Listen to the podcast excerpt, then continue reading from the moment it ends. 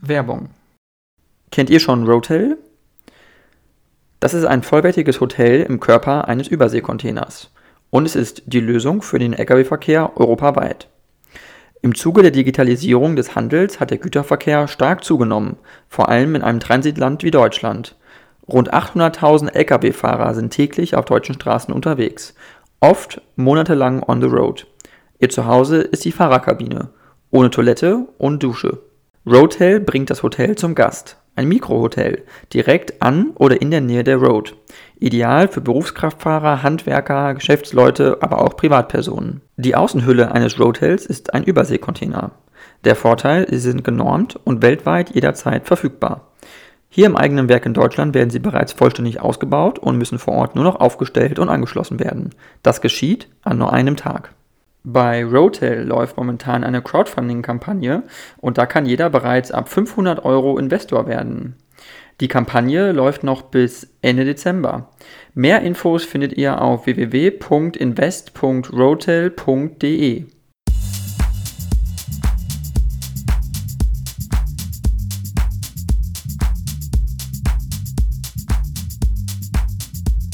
Ja, äh, dann äh, vielen, vielen Dank, ähm, Herr Kapern, äh, Peter Kapern. Sie sind äh, ein deutscher äh, Journalist beim äh, Deutschlandradio. Ähm, Sie sind unter anderem auch Korrespondent in Brüssel ähm, beim Deutschlandradio. Und ähm, ich wollte einmal fragen, ähm, ja, bevor wir einfach mal einsteigen bei den ganz normalen Themen, die so im Moment uns alle beschäftigt, wie Sie eigentlich dazu gekommen sind, ähm, ja, Journalist zu werden, ähm, diesen Weg einzuschlagen und ja, auch beim Deutschlandradio dann gelandet sind, sage ich mal. Die Entscheidung, äh, die liegt schon sehr, sehr lange zurück. Da war ich ungefähr 15, 16 Jahre. Da hatte ich einen kleinen Schülerjob, einen Nebenjob ähm, in Hamm in Westfalen, in der Stadt, aus der ich komme. Da habe ich als Redaktionsbote beim Westfälischen Anzeiger und Kurier gearbeitet. Und äh, es war nachmittags, zwei, dreimal in der Woche, zwei, drei Stunden war die Schicht lang.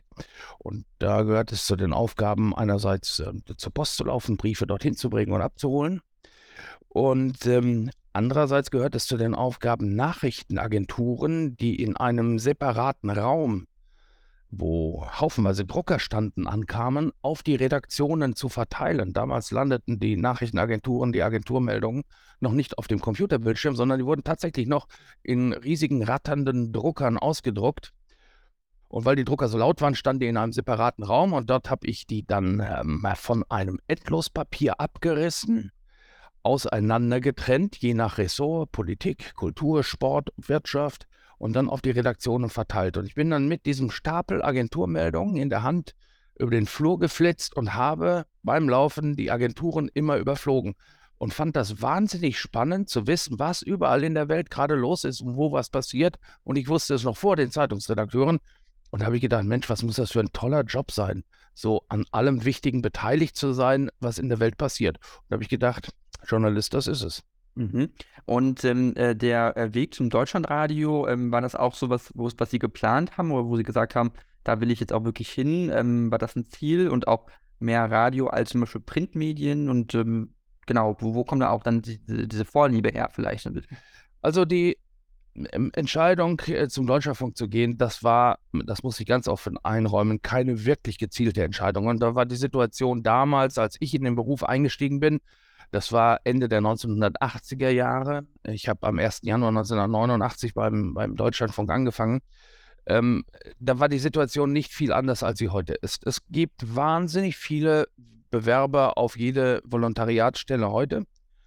Ähm, und genauso war das damals beim Deutschlandfunk. Ich kann mich erinnern, ähm, damals hat der Deutschlandfunk zwei Volontäre pro Jahr ausgebildet und es gab um die 160 Bewerbungen darauf.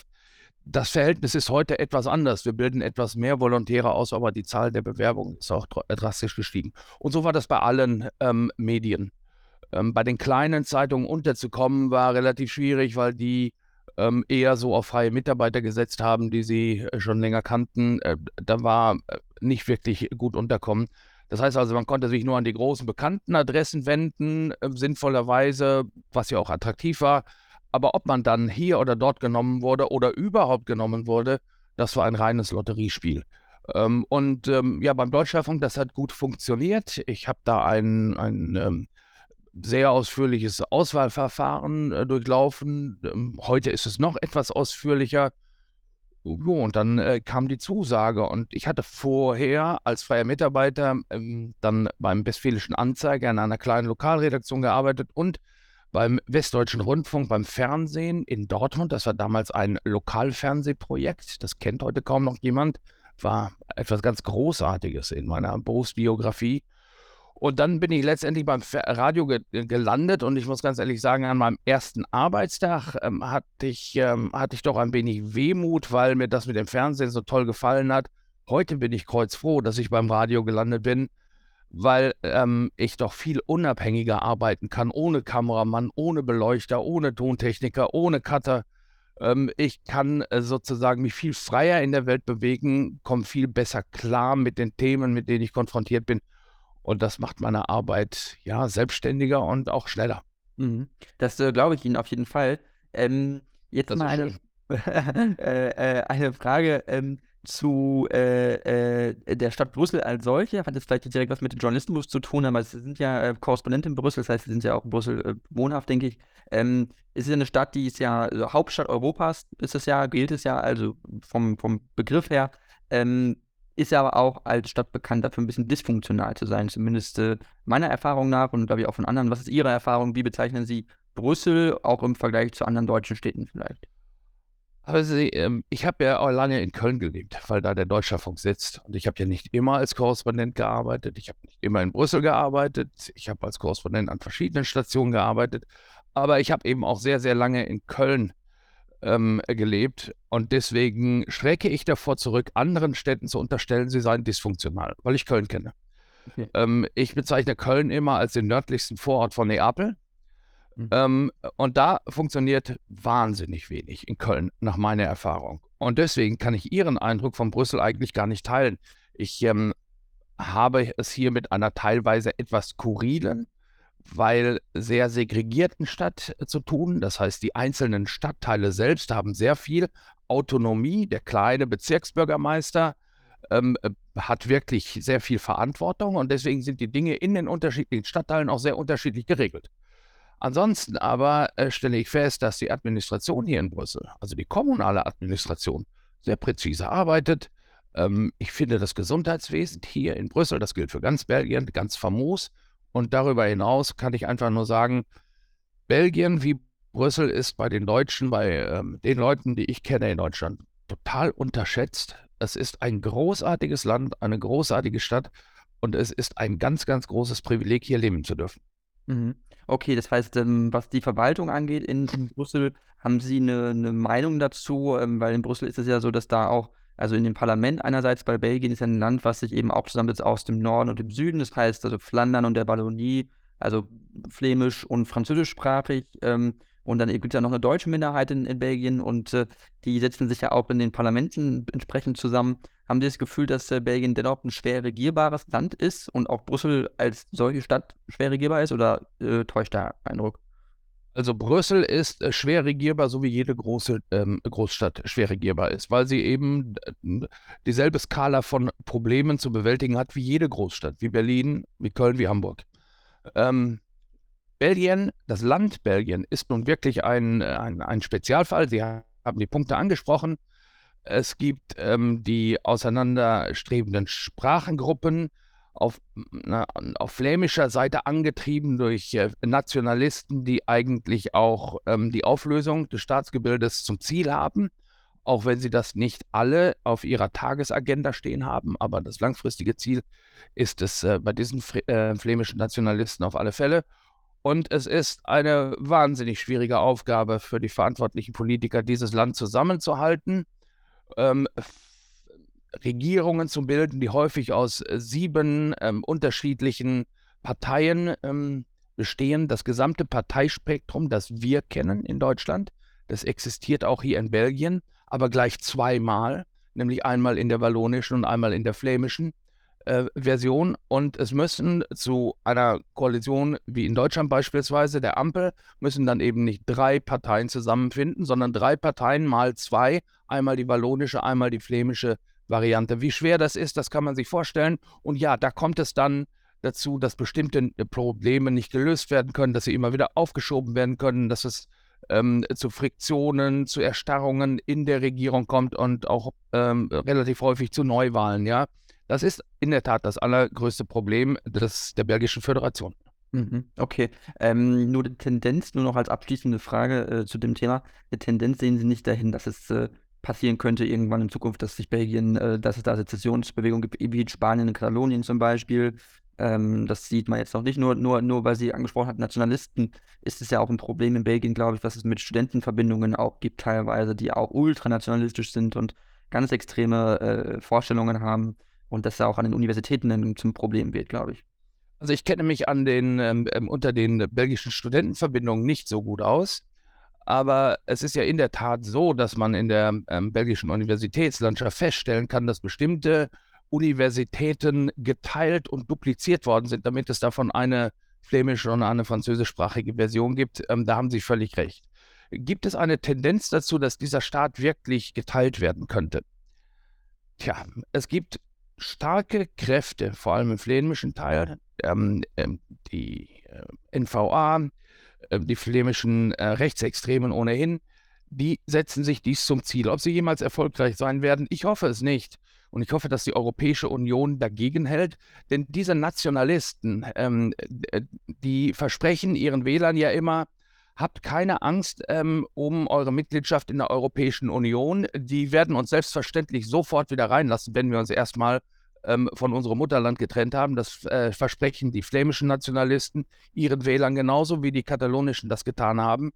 Und sie hören die Botschaft aus Brüssel einfach nicht. Das nämlich ein Landesteil, der sich abspaltet und für selbstständig erklärt, den kompletten Beitrittsprozess ganz von vorne wird durchlaufen müssen. Und am Ende des Beitrittsprozesses müsste eine einstimmige Entscheidung aller Mitgliedstaaten über die Aufnahme dieses neuen Landes in die EU gefällt werden.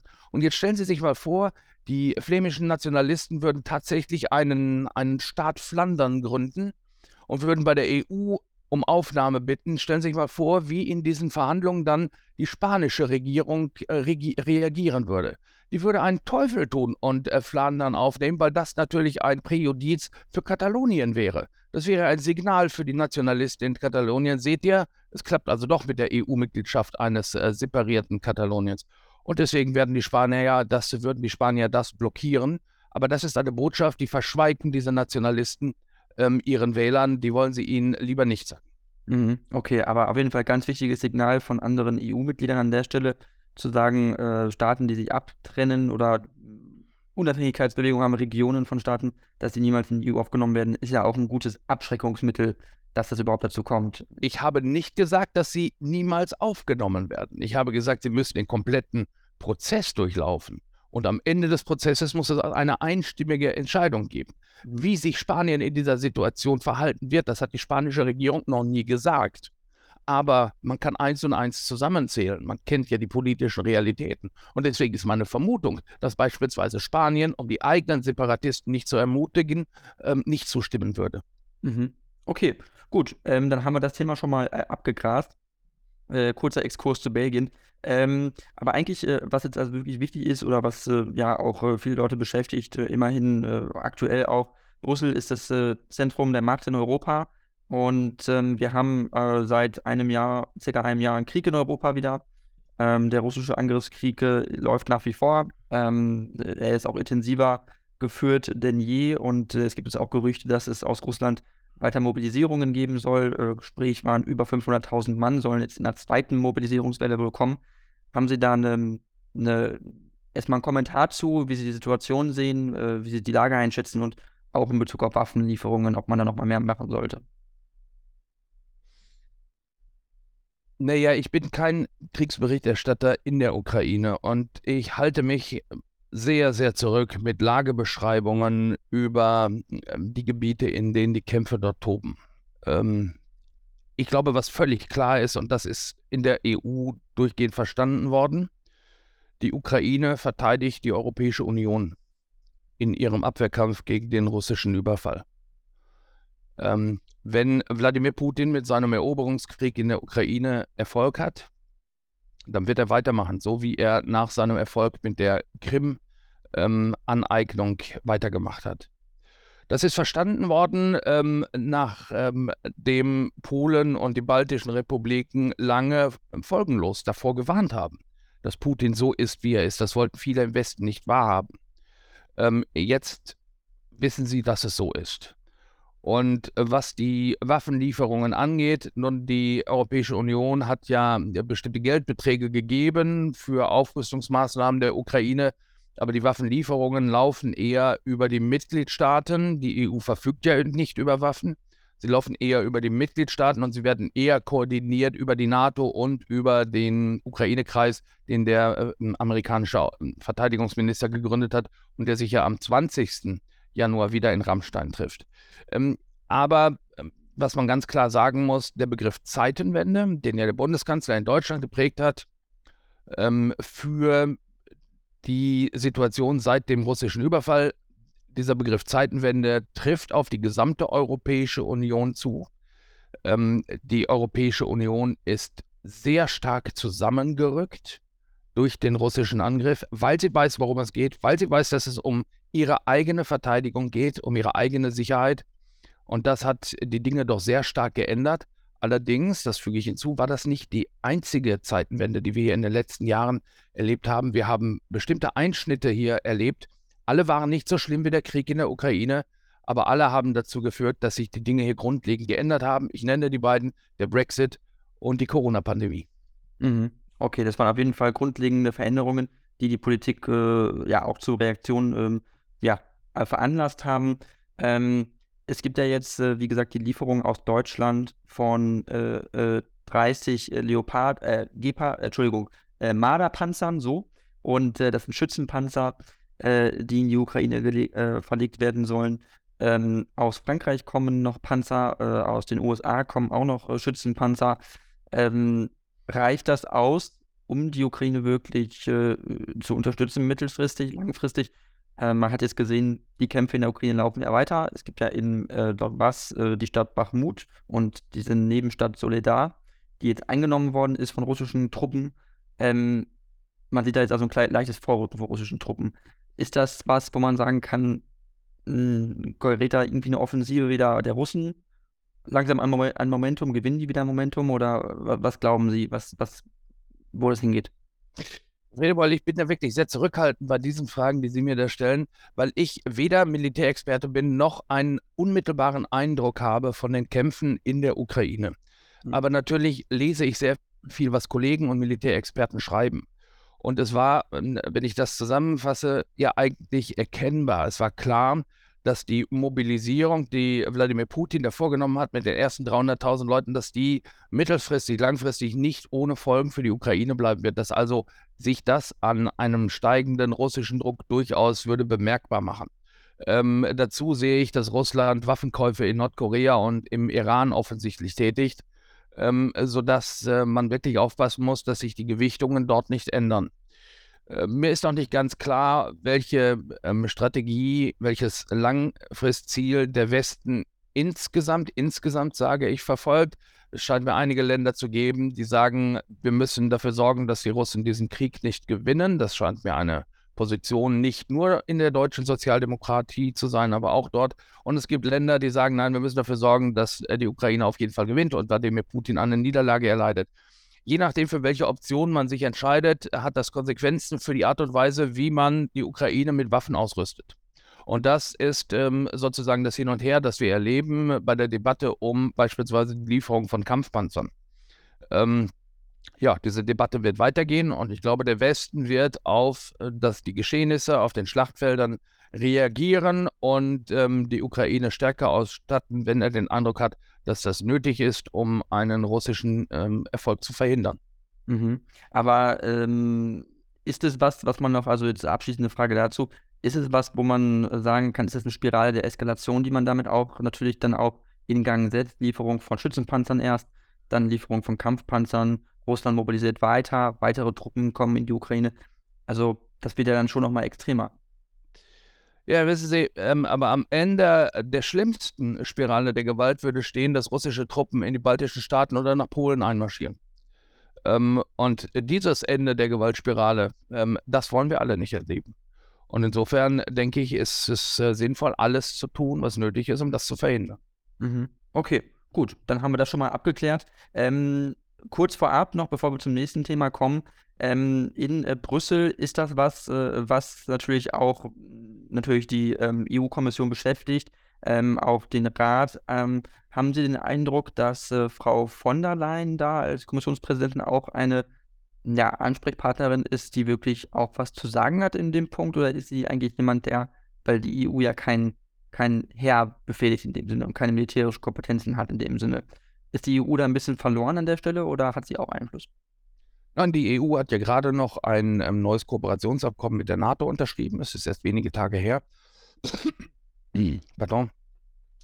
Das heißt also, ähm, die EU hat bescheidene militärische Fähigkeiten, sie will sie ausbauen, aber sie will damit nicht die NATO ersetzen. Das heißt, die beiden Organisationen können sich nur ergänzen. Sinnvollerweise können sie sich nur ergänzen. Ursula von der Leyen hat im Zusammenhang mit dem russischen Überfall auf die Ukraine eine ganz enorm wichtige Rolle gespielt ähm, weil sie es geschafft hat, die Europäische Union zusammenzubinden. Sie hat, ähm, wenn ich das ähm, richtig sehe, ganz viele Sanktionspakete mittlerweile ähm, geschnürt, die alle einstimmig angenommen worden sind, nicht ohne Schmerzen, nicht ohne Friktionen, nicht ohne Ausnahmen, nicht ohne endlose Diskussionen innerhalb der Europäischen Union, aber alle Sanktionspakete gegen Russland sind einstimmig in der Europäischen Union angenommen worden. Dass das so funktioniert hat, war ganz wesentlich das Verdienst von Ursula von der Leyen. Ursula von der Leyen äh, hat der Ukraine ganz massiv die Tür in die Europäische Union als Mitglied geöffnet. Also sie ist da wirklich ganz vorne dabei, wenn es ähm, um die Bewältigung dieser Krise geht, wenn sie auch keine Uniform trägt und keine Knarre in der Hand hat. Ähm, das ist nicht ihre Aufgabe, das ist nicht ihr Job, das ist nicht ähm, ähm ihre Job Description. Ähm, aber äh, die anderen Aufgaben, die ihr zufallen in dieser Krise, sind gigantisch. Und ich finde, sie macht in diesem Zusammenhang einen sehr beeindruckenden Job. Mhm. Ähm, sie ist ja auch durchaus beliebt als Kommissionspräsidentin, glaube ich. Ähm, äh, nur, man muss natürlich sagen, jetzt was jetzt Zuga, äh, Zusagen angeht an andere Länder ähm, in der EU, ähm, Beispiel jetzt Georgien, ist ja die EU eher zurückhaltend, Frau von der Leyen eben auch, und hat eben diese Beitrittsperspektive, äh, also diese Beitrittsperspektive, die die Ukraine bekommen hat, äh, dem Georgien eben nicht zugeteilt. Äh, woran liegt das äh, speziell, glauben Sie? Weil Georgien ist ja in einer ähnlich bedrohten Situation wie die Ukraine, teilweise auch besetzt von russischen Truppen. Und ähm, ja. Also da stecken verschiedene äh, Missverständnisse drin, Herr Friedebold. Also erstens, äh, Georgien hat genau dieselbe Beitrittsperspektive wie die Ukraine. Das heißt, auch Georgien ist gesagt worden, eines Tages könnt ihr Mitglied sein. Aber die EU ist kein Verteidigungsbündnis. Insofern zieht das Argument nicht, dass ein Land aufgenommen werden muss, weil es bedroht wird, sondern die EU ist eine Rechts- und Wirtschaftsgemeinschaft in ihrem Kern, in ihrem Wesenskern. Und um dort Mitglied sein zu können, muss man bestimmte Bedingungen erfüllen. Das ist nicht so etwas wie ein Hindernisparcours, der da aufgestellt wird, damit man möglichst nicht reinkommt, sondern es ist etwas, was diese Länder selbst schützt. Dann stellen Sie sich mal vor, Herr Fredewold, ein Land, das der EU beitritt, ein Unternehmen aus diesem Land, muss vom Tag 1 der Mitgliedschaft im Wettbewerb standhalten mit richtigen Könnern im Wettbewerb. Unternehmen aus Deutschland, Frankreich, Spanien, Italien. Und wenn die darauf nicht richtig vorbereitet sind, dann gehen die unter, dann sind diese Unternehmen kaputt innerhalb von wenigen Tagen. Und das kann nicht im Interesse des Landes sein und auch nicht im Interesse der Europäischen Union. Und ähnlich ist es mit den rechtsstaatlichen Bedingungen, die ein Land erfüllen muss, um Mitglied werden zu können. Und die Botschaft an Georgien war, bei der Erfüllung dieser Bedingungen auf eurem Weg in die Europäische Union, auf dem Weg der Erfüllung, der Umsetzung der Reformen, die dahin nötig seid, sind, seid ihr noch nicht so weit wie die Ukraine. Und deswegen seid ihr noch nicht so nah am EU-Beitritt wie die Ukraine. Aber man darf sich nichts vormachen. Auch die Ukraine ist noch sehr weit davon entfernt. Denn all diese Bedingungen, all diese äh, Schwierigkeiten, die mit der Mitgliedschaft eines Landes in der Europäischen Union äh, verbunden sind, die stellen sich auch der Ukraine. Auch ukrainische Unternehmen müssen von Tag 1 an im Wettbewerb auf dem Binnenmarkt mithalten können. Und jetzt stellen Sie sich mal vor, wie das aussieht, wenn man, sagen wir, übermorgen oder am nächsten Montag die in der, von der Kriegswirtschaft gebeutelten ukrainischen Unternehmen dem Wettbewerb auf dem europäischen Binnenmarkt aussetzen würde. Das wäre ein Desaster für die Ukraine. Und deswegen ist es noch ein langer Weg auch für die Ukraine. Mhm, definitiv, das sehe ich so wie Sie. Ähm, nur ähm, die Ukraine wird ja auch als Staat bezeichnet in Europa, der auch natürlich auch eines der ärmsten Länder ist in Europa. Und ähm, Georgien ist da, glaube ich, auch relativ nah dran. Das heißt, ist da was in der Wettbewerbsfähigkeit überhaupt ähm, unterschiedlich stark? Also, wie Sie sagten, nämlich die ukrainischen Firmen werden ähnliche Probleme haben. Ähm, schließt sich mir dann als normaler Beobachter dann nicht, warum man Georgien dann nicht dieselbe Perspektive bietet. Wenn, wenn die Probleme wirtschaftlich doch eigentlich dieselben wären, die sie hätten. Ja, es sind ja nicht nur wirtschaftliche Probleme. Ich habe ja auch beispielsweise von der Europäischen Union als Rechtsgemeinschaft gesprochen. Mhm. Ähm, das heißt also, das Recht dieses Landes muss am Tag 1 der Mitgliedschaft komplett den gesamten Rechtsbestand der Europäischen Union erfüllen. Muss alle Gesetze, alle Regeln, alle Vorschriften, die es gibt, vom ersten Tag an einhalten. Das nennt man die Übernahme des Acquis. Und dagegen sind eben Experten aus der EU-Kommission und aus den ähm, Beitrittskandidatenländern hingegangen und haben sich angeguckt, wie weit seid ihr denn schon auf dem Weg? Wie gut ist euer Rechtssystem? Wie lange bräuchtet ihr, um das ganze, den gesamten Bestand an EU-Gesetzen zu übernehmen? Und da sind die zu dem Ergebnis gekommen, dass die Ukraine auf diesem Weg weiter vorangeschritten ist, als das in Georgien der Fall ist. Und deswegen ist die Ukraine nach Ansicht der EU-Kommission und der europäischen Mitgliedstaaten näher an einem Beitritt, als es Georgien ist. Gleichwohl gilt auch für Georgien die Aussage, eines Tages seid ihr auch dran und grundsätzlich steht euch die Tür auch offen. Genauso übrigens wie Moldau. Mhm. Genau, ähm, weil das ist nämlich ein spannendes Thema. Da kann man natürlich noch drauf, wäre drauf gekommen, also was Moldau natürlich angeht, aber auch äh, den Balkan, ähm, also äh, Bosnien, Herzegowina, ähm, äh, Montenegro, Albanien, ähm, Nordmazedonien, das sind ja alles Staaten, die auch in die EU aufgenommen werden wollen. Ähm, und äh, äh, der Kosovo idealerweise natürlich auch. Ähm, ich glaube, nur Serbien ist ein Problemfall, weil es auch in der serbischen Bevölkerung, glaube ich, gar keine Mehrheit aktuell dafür gibt, in die EU aufgenommen zu werden. Also ich glaube, in Serbien ist das so ein bisschen ambivalent. Ähm, was ist Ihre Einschätzung, was äh, den ganzen Balkanraum angeht? Ist das absehbar in Zukunft, dass das alles Mitgliedstaaten werden in der EU oder ist das noch zu früh? Also es ist allen Mitglied, allen Balkan westlichen Balkanstaaten zugesagt worden. Es ist denen versprochen worden, der Friedeball. Insofern ist das gar keine Frage mehr, ob sie irgendwann Mitgliedstaaten äh, werden. Ähm, mit den Ländern ist ein schmutziges Spiel gespielt worden. Ähm, ich habe ja eben schon im, im Falle ähm, äh, der, der Desintegration der Separationsbewegung, über die wir gesprochen haben, äh, Katalonien und Flandern, habe ich ja schon gesagt, äh, dass einem Beitritt alle Mitgliedstaaten zustimmen müssen. Und es hat immer wieder Einzelstaaten gegeben, die ein schmuddeliges Spiel mit dem Beitritt der Westbalkanstaaten gespielt haben. Ähm, Regierungen, die ähm, mit Blick auf äh, kommende Wahlkämpfe und Rücksicht auf rechte und rechtsextreme nationalistische Parteien ähm, Beitritte blockiert, hinausgezögert, verschoben haben so wie Österreich das jüngst noch beim Schengen-Beitritt für Bulgarien und Rumänien gemacht hat, ausschließlich aus, ähm, wie ich finde, ähm, ah, jetzt muss ich aufpassen, dass ich nicht ähm, verbal daneben greife, ausschließlich aus innenpolitischen, ich würde sogar sagen, eher niederträchtigen innenpolitischen Gründen. Ähm, denn in, in, der Sache gehören äh, Bulgarien und Rumänien in den Schengen-Raum. Aber es erscheint immer wieder Mitgliedstaaten opportun, ähm, Erweiterungsfragen zu blockieren, ähm, mit Rücksichtnahme auf ähm, die eigene Wählerschaft im eigenen Lande. Und äh, was ist passiert äh, in dieser Zeit, in der der ähm, Beitritt der westlichen Balkanstaaten, des einen oder anderen, auch da sind nicht alle gleich weit im Beitrittsprozess.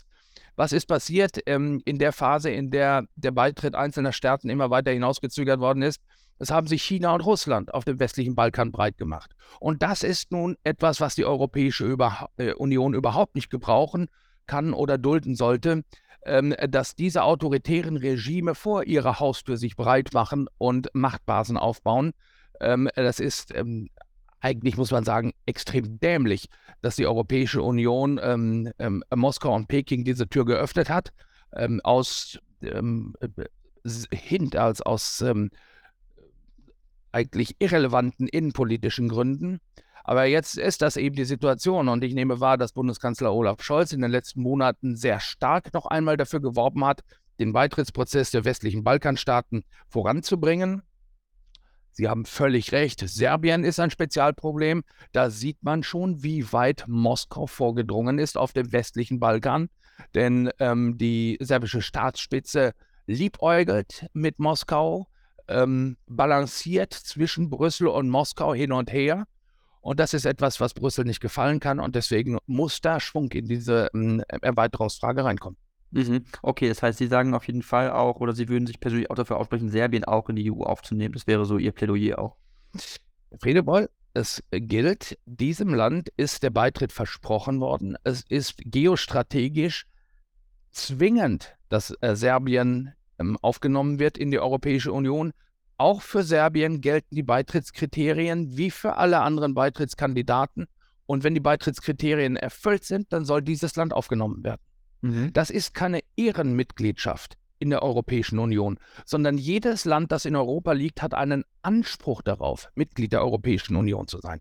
Wir sind hier kein exklusiver Rotary Club, wo ein Gremium herausragender Exzellenzen darüber entscheidet, ob ein Land beitreten darf oder nicht, sondern jedes europäische Land hat ein Anrecht darauf, Mitglied der Europäischen Union zu werden. Es muss allerdings die Kriterien erfüllen. Mhm. Okay, das heißt, äh, jedes europäische Land, die Türkei ist ja kein rein europäisches Land, geografisch gesehen. Naja, ähm, da gehen die Geister auseinander. Wissen Sie, wo Asien beginnt? Ähm, ob schon am Bosporus oder weiter östlich. Ähm, aber auch der Türkei ist ähm, ein Beitritt in Aussicht gestellt worden. Mhm. Und ich kann mich an Phasen erinnern. Ich ähm, war ja schon einmal von 2002 bis 2007 ähm, hier in Brüssel als Korrespondent für den Deutschlandfunk. Ich kann mich erinnern, dass damals äh, ähm, der Staatspräsident, äh, damals war noch Ministerpräsident Erdogan, als sehr moderner, ähm, wirtschaftsorientierter Regierungschef in der Türkei erschien, der das Land wirtschaftlich öffnete, modernisierte und es wirklich die Hoffnung gab, dass man die Türkei ähm, in nicht allzu ferner Zeit würde aufnehmen können. Es sind ja dann auch die Beitrittsgespräche begonnen worden da herrschte Aufbruchstimmung zwischen der Türkei und der Europäischen Union, ähm, dass Erdogan dann später seinen Kurs komplett geändert hat und äh, zurückgegangen ist zu einem autoritären Regime. Das war in den Jahren 2002, 3, 4 nicht absehbar. Heute ist es so und deswegen sehe ich im Moment die Türkei überhaupt nicht äh, mit einer ähm, konkreten Beitrittsperspektive ausgestattet. Mhm. Okay, und ähm, wenn man dann mal das weiterspinnt und sagt, gut, ähm, die rechtsstaatliche Entwicklung äh, würde sich äh, verbessern, zum Beispiel in Belarus, wenn er halt sagen würde, dass äh, der, äh, das Regime würde da ähm, äh, fallen, äh, Lukaschenko wäre nicht mehr Diktator. Ähm, es gibt ja eine nennenswerte Bürgerrechtsbewegung in Belarus, die sich ähm, dafür einsetzt. Ähm, auch in, in, Russland gibt es Bürgerrechtsbewegungen. Alexei Nawalny ist ja nur ein Beispiel, aber es gibt ja viele, also schon starke ähm, ähm, Stimmen in Russland und außerhalb Russlands, die eben für ein demokratisches Russland sind, sind solche Länder dann auch potenzielle Mitglieder, weil Russland liegt ja auch in Europa teilweise. Also Russland ist äh, in der Tat dann ein Spezialfall, weil Russland die Gewichte durch seine Größe, durch seine Bevölkerungsstärke innerhalb der Europäischen Union komplett verschieben würde. Wenn Sie sich den europäischen Betrieb angucken, dann ist er ja genau ausgehandelt, welches Land wie viele Abgeordneten im Europaparlament stellt ähm, welches Land äh, wie viele Stimmen ähm, äh, oder welches Stimmgewicht im Rat in die Waage bringt. Und äh, wenn Sie sehen, da ist, die Spannbreite ja schon zwischen den Mitgliedstaaten relativ groß. Da ist Deutschland mit, wie viele Einwohner hat Deutschland im Momentan? 82 Millionen etwa. Ähm, als größtem EU-Land und Luxemburg, Malta äh, als kleinsten, die, ich sage mal, 300.000, 400.000, 500.000 Einwohner haben die Spannbreite ist schon äh, sehr groß und es ist sehr schwierig, da eine Balance zu finden, eine, eine, äh, äh, eine, eine Balance des politischen Gewichts. Wenn Sie da jetzt Russland mit seiner äh, Bevölkerungsgröße dazustecken stellen würden, ähm, das würde die internen Mechaniken in der Europäischen Union komplett verändern. Punkt 1. Punkt 2. ich glaube, nach dem, was Russland, was ähm, Wladimir Putins Russland in den letzten 20 Jahren mit Blick auf die Europäische Union und gegen die Europäische Union unternommen hat. Wir haben da ja nicht nur den Überfall auf die Ukraine. Wir haben Mordserien an Regimekritikern ausgeführt im Westen, in London, in Berlin. Wir haben äh, furchtbare Kriege ähm, äh, Vernichtungskriege, die dieses Land äh, gestützt hat, autoritärer Regime in Syrien. Ähm, wir haben das, was äh, das Land in Georgien, in Tschetschenien angerichtet hat. Ich kann mir nicht vorstellen, dass dies zu unseren Lebzeiten so weit überwunden werden kann, dass tatsächlich im Westen, im, in Europa jemand sagt, komm, es ist Zeit, auch Russland äh, die Tür zu öffnen. Aber ja, wenn sich die Welt grundlegend ändert, dann muss die Welt auch grundlegend neu gedacht werden. Äh, Belarus, wir waren mit Belarus schon viel weiter. Es gab ähm, Angebote von engen Partnerschaften. Ähm, Lukaschenko hat ein wenig agiert, wie es der ähm, serbische Staatspräsident derzeit tut. Er ist immer laviert zwischen Moskau und Brüssel, hat immer geguckt, hm, wo kann ich die gerade die größten ähm, äh, Vorteile rausschlagen, das meiste Geld holen, die meiste Unterstützung holen, um meine eigene Macht abzusichern. Er hat das aber nie getan in, ähm, im Interesse seiner Bevölkerung mit dem Ziel, das Land tatsächlich auf die EU zuzuführen, sondern tatsächlich nur im Interesse des eigenen Machterhalts getan. Das Ergebnis ist, ähm, dass er jetzt äh, vollkommen ähm, in Wladimir Putins Armen ist und deswegen gilt für die Mitgliedschaft äh, von Belarus in der Europäischen Union annähernd dasselbe ähm, wie für eine, Russla für eine Mitgliedschaft Russlands unter Lukaschenko und unter diesem System und im Rahmen der jetzigen Verknüpfung von Minsk und Moskau ist eine Mitgliedschaft von Belarus in der Europäischen Union meines Erachtens komplett ausgeschlossen. Okay, komplett aufgeschlossen. Okay, ähm, das ist ganz interessant. Ähm, äh, jetzt kann man noch einmal äh, den Blick schwenken äh, zu noch anderen Staaten, die sich ja auch sträuben, in die EU einzutreten. Das ist äh, die Schweiz, möchte ja nicht Mitglied sein, obwohl ja ganz, ganz viele äh, äh, Gesetze harmonisiert worden sind. Ähm, Norwegen ist kein Mitglied, aber auch ganz viele EU-Gesetze sind harmonisiert. Da wird ja auch häufig gesagt, das sind eigentlich sehr entspannte Staaten, weil sie harmonisieren ihre ganze Gesetzgebung entsprechend den EU-Vorgaben, haben aber kein Stimmrecht und können deswegen auch nichts blockieren in dem Sinne. Ist manchmal ja auch im Interesse der EU, aber ist das was, wo man sagen kann, oder ist im Interesse der EU wäre, Norwegen, die Schweiz und vielleicht auch zum Staat wie Island ähm, irgendwann aufzunehmen, doch in die EU? Selbstverständlich wäre das im Interesse der EU, weil das ja den, ähm, den Staatenverbund noch stärken würde. Jedes zusätzliche Mitglied ist auch ein stärkendes Element, verleiht der Europäischen Union global mehr Gewicht. Denn man darf nicht vergessen, es geht ja nicht darum, dass die EU sich immer um sich selbst dreht, ähm, ihren eigenen Pudding kocht und isst, sondern wir müssen bestehen, wir Europäer, wir müssen bestehen auf dieser Welt mit einem gigantisch starken China, das immer noch stärker wird, mit einer ähm, mit den USA, die auch stärker sind als ähm, in ihrer globalen ähm, Positionierung als die Europäische Union. Da müssen wir uns irgendwie behaupten können in den nächsten Jahrzehnten. Und das geht umso besser, je mehr Gewicht die Europäische Union auf die Waagschale zu werfen hat. Und deswegen ist es natürlich äh, wünschenswert für die Europäische Union, wenn Länder wie die Schweiz, Norwegen und Island ähm, beitreten würden. Die haben sich aber anders entschieden. Das dürfen die. Gleichwohl müssen wir ähm, in der Lage sein, gute Beziehungen zu ihnen zu haben. Das gilt übrigens auch für das Vereinigte Königreich. Ähm, aber ähm, diese Fälle sind nicht alle identisch. Ähm, die äh, Norwegen, Island äh, sind Mitglied ähm, des Europäischen Wirtschaftsraums. Das heißt also, sie sind Teil des Binnenmarkts, Teil der Zollunion. Sie zahlen für die Kosten, die dadurch entstehen. Sie profitieren davon, dass sie Zugang zum Binnenmarkt haben. Etwas anders ist die Situation äh, gelagert mit der Schweiz. Die, die Schweiz ähm, wollte diesem ähm, europäischen Wirtschaftsraum nicht beitreten, hat stattdessen 120 Einzelverträge mit der Europäischen Union abgeschlossen. Und die Europäische Union sagt, das funktioniert so nicht mehr, weil unsere Beziehungen mittlerweile so komplex sind, dass wir das nicht immer mit Einzelverträgen regeln können, sondern wir brauchen so einen Rahmenvertrag, wo festgelegt ist, wie, auf welchen Wegen ihr eure Rechtsangleichung macht und dergleichen mehr. Da ist die Schweiz derzeit nicht bereit mitzumachen und das bedeutet zum Beispiel, dass diese 120 Verträge, die da existieren, nicht mehr weiterentwickelt werden. Die werden der, ähm, der, der Fort, der, dem, dem, Fortschritt nicht mehr angepasst. Und äh, das führt dazu, dass Schritt für Schritt langsam ähm, jedes Jahr mehr ähm, die Beziehungen zwischen der Schweiz und der EU erodieren, die zerbröseln langsam. Und die Schweiz beginnt im Moment zu merken, wie schlecht das für sie ist. Und äh, deswegen warten alle hier in Brüssel darauf, dass die Schweizer Regierung umdenkt und sagt, ja, wir müssen doch nochmal die neue Vertragsgrundlage, die wir eigentlich mit Brüssel schon ausgehandelt hatten, bedenken und äh, vielleicht doch nochmal dieses Projekt in Angriff nehmen. Naja, und über Großbritannien ist viel gesagt worden. Ähm, da sind einfach tiefe Wunden auf beiden Seiten durch den Brexit. Die müssen überwunden werden. Das war mit den bisherigen Regierungen in London schwierig.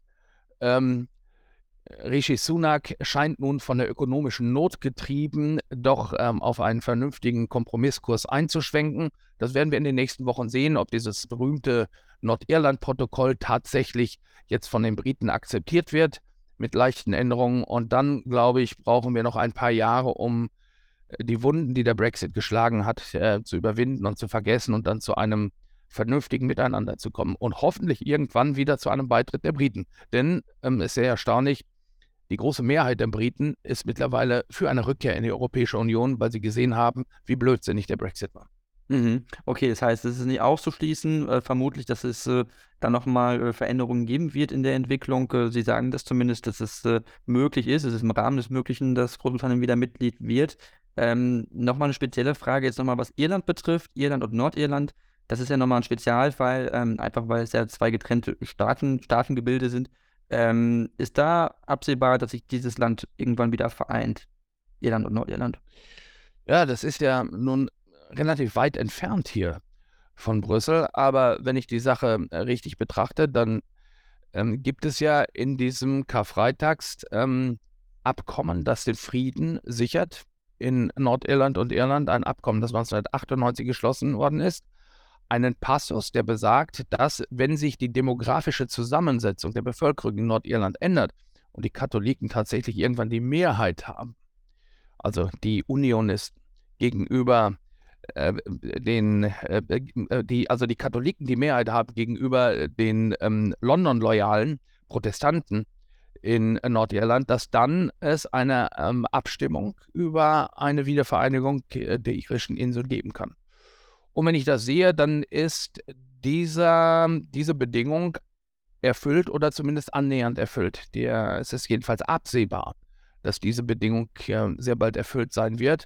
Ob es dann zu diesem Referendum kommt, zu einer Wiedervereinigung, ob es tatsächlich klug und politisch opportun ist, dass sich Nordirland und die Republik Irland wieder vereinen, oder ob man nicht ähm, unter Beibehaltung jetziger staatlicher Zugehörigkeiten einfach wieder zu einem Status kommt, wo die Grenze keine Rolle mehr spielt. Denn das ist ja eigentlich die Grundidee der Europäischen Union. Ähm, das muss man abwarten. Das ist die Grundidee der Europäischen Union, dass wir Grenzen bestehen lassen können, aber dass wir sie bedeutungslos machen, damit wir endlich diese Kriege um Grenzverschiebungen, die es hier jahrhundertelang gegeben hat, loswerden und miteinander leben können, unabhängig von Grenzziehungen, die dann hoffentlich nur noch auf dem Papier Bedeutung haben. Mhm. Auf jeden Fall, da haben Sie recht, äh, da stimme ich Ihnen zu und ich glaube, das ist das, was auch der Ukraine-Krieg irgendwo zeigt an dieser Stelle, dass äh, Kriege einfach sinnlos sind, dass sie äh, keinen Sinn machen, dass sie nur äh, Menschenleben kosten, Tod und Leid und wirtschaftlichen Schaden ähm, verursachen. Ähm, deswegen wollen wir hoffen, dass es in der Ukraine demnächst äh, bald Frieden gibt und hoffentlich mit einem Sieg der Ukraine. Ich glaube, das kann man so im europäischen Sinne sagen. Ähm, ja, Herr Kapian, ich danke Ihnen sehr für dieses Interview. Ich fand es sehr spannend ähm, äh, sehr eindrucksvoll. Und wenn Sie möchten, können Sie noch die letzte Minute nutzen, um Werbung zu machen für sich, äh, den Deutschlandfunk, äh, Standort Brüssel oder im Allgemeinen. Das können Sie gerne machen. Also für mich selbst mache ich garantiert keine Werbung. Ähm, für den Deutschlandfunk mache ich sehr gerne Werbung, weil ich finde, dass wir ein ziemlich gutes Programm haben. Nicht nur eines, sondern drei. Denn wir haben ja auch noch den Deutschlandfunk Kultur und Deutschlandfunk Nova für die ähm, jüngeren Hörer. Und ich finde, es lohnt sich garantiert ähm, auszuprobieren, was wir da zu bieten haben ähm, sei es im linearen Programm, ähm, sei es in dem Podcast. Ich glaube, was Hörfunkinformationen angeht, sind wir in diesen drei Programmen einfach die Nummer eins in Deutschland. Ähm, äh, so, viel, so viel Einbildung muss sein. Und ähm, ich finde, jeder Hörer könnte das mal ausprobieren. Und vielleicht schließt er sich ja meiner Meinung an oder entdeckt zumindest das eine oder andere Interessante. Wenn ich noch eines sagen darf, interessant fand ich, worüber wir nicht gesprochen haben in diesem Podcast. Und das ist etwas, was ähm, doch die Europäische Union sehr stark bewegt im Moment. Und das ist der Korruptionsprozess im europäischen Parlament. Ich hatte wirklich gedacht, dass das eigentlich ein Thema ist, das überall interessiert, aber möglicherweise, das nehme ich jetzt mit aus diesem Podcast, ist das tatsächlich ein Thema, das vor allem hier in dieser Brüsseler Bubble spielt und gar nicht so sehr in den Mitgliedstaaten. Das ist möglich, das ist möglich, dass das vielleicht auch relativ schnell wieder aus den Medien rausgegangen ist. Da haben Sie vielleicht recht. Ähm, ist jetzt auch mir gar nicht auf meine Stichpunktliste gekommen, aber ähm, wir können uns gerne nochmal darüber unterhalten. Nämlich Sehr gerne. Und in der Zeit wieder. Super. Ich danke Ihnen sehr auf jeden Fall und vielleicht bis zum nächsten Mal.